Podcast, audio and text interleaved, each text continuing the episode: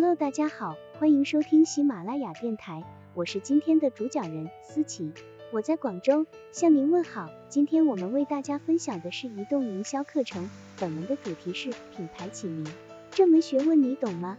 本文由品牌营销谷歌成长指南团队出品，喜马拉雅平台播出。课程要点：一、品牌或产品命名为什么重要？二、如何取一个恰如其分的名字？三、如何命名才能在市场上脱颖而出？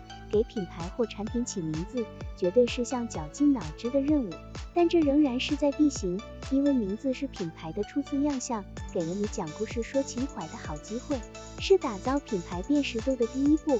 在这个竞争激烈的时代，取个好名字很关键。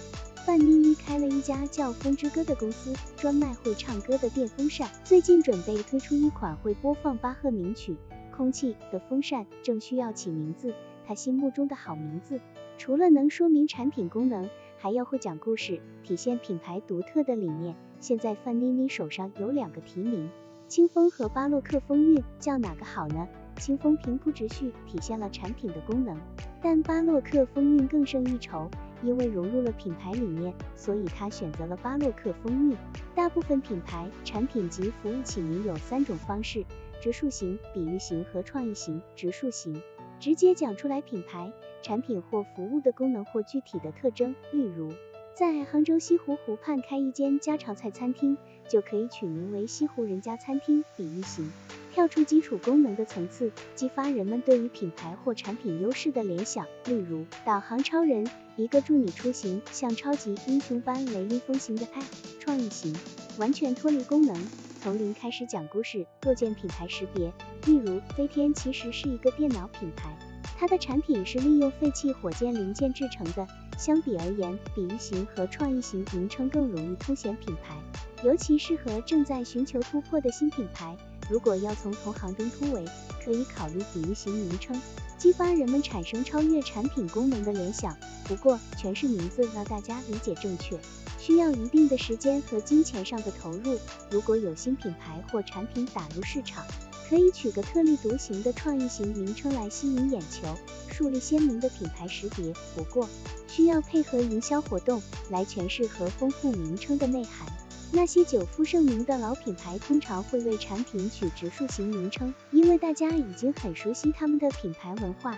如果你想超越竞争对手的同类产品，也不妨用这种方法命名，名字直接体现了品牌或产品的功能及特质，所以不用投入太大的营销成本，也能让客户迅速心领神会。是不是想马上试试？先完成这几个步骤，能让你事半功倍。无论是内部还是外部品牌顾问公司，起名字之前先了解流程，准备第一步，放眼整个市场，找到你的品牌与竞争对手的共同点。第二步，这些共同点是优势还是缺陷？如果你想体现与众不同，取个创意型名称更明智。如果你想在共同点上更胜一筹，不妨想个直述型名称，开门见山地凸显你的优势。第三步，了解行业市场的喜好和特点，比如说正大、明德、达理这类名字很适合律师事务所。给人传统稳重的感觉。旅行社叫这些名字反而太严肃。提醒：想名字时不要局限在你的行业领域，不妨从书籍、电视节目和杂志中找找灵感。取名取名字的方法不是一成不变的，更没有所谓正确的方法。不过可以试试常见的做法。放心吧，肯定不是让你翻字典抓阄。第一步，组织五至七位同事或朋友，进行十五分钟头脑风暴，集思广益。其中最好部分人很熟悉产品，部分人不熟悉，然后向他们介绍产品的功能、想展现的情怀，以及希望激发出的感受。第二步，给大家二十分钟，在表格中写下他们听完介绍后联想到的所有名字，重质不重量。如有需要，可以重复以上步骤，直至收集到足够的候选名字。第三步，请参加者给自己最喜欢的名字投票。选出最受欢迎，再花十五分钟讨论他们的优势和劣势。筛选拿着这份候选清单，着手筛选吧。第一步，与目标客户进行焦点小组访谈。选出最终的名字不重要，重要的是了解他们听到这些名字时的感受。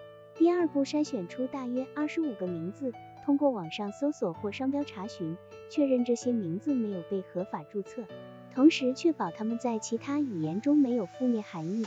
第三步，如果你不是决策人，则要向相关人士汇报这些名字，逐一讲解名字背后的构思。记得事先想好你倾向的名字，以备被问及建议。小结语要知道，世上没有完美的名字，看到客户的反应前，谁也无法断定这个名字的好坏。不过，通过前面的方法，你会更有把握找到合适你品牌或产品的名字。感谢大家的收听及观看。好了，今天的内容就为大家讲解到这里了，欢迎各位收听喜马拉雅平台。以及多多支持思琪呀，下期的内容更精彩，期待我们下期再见吧。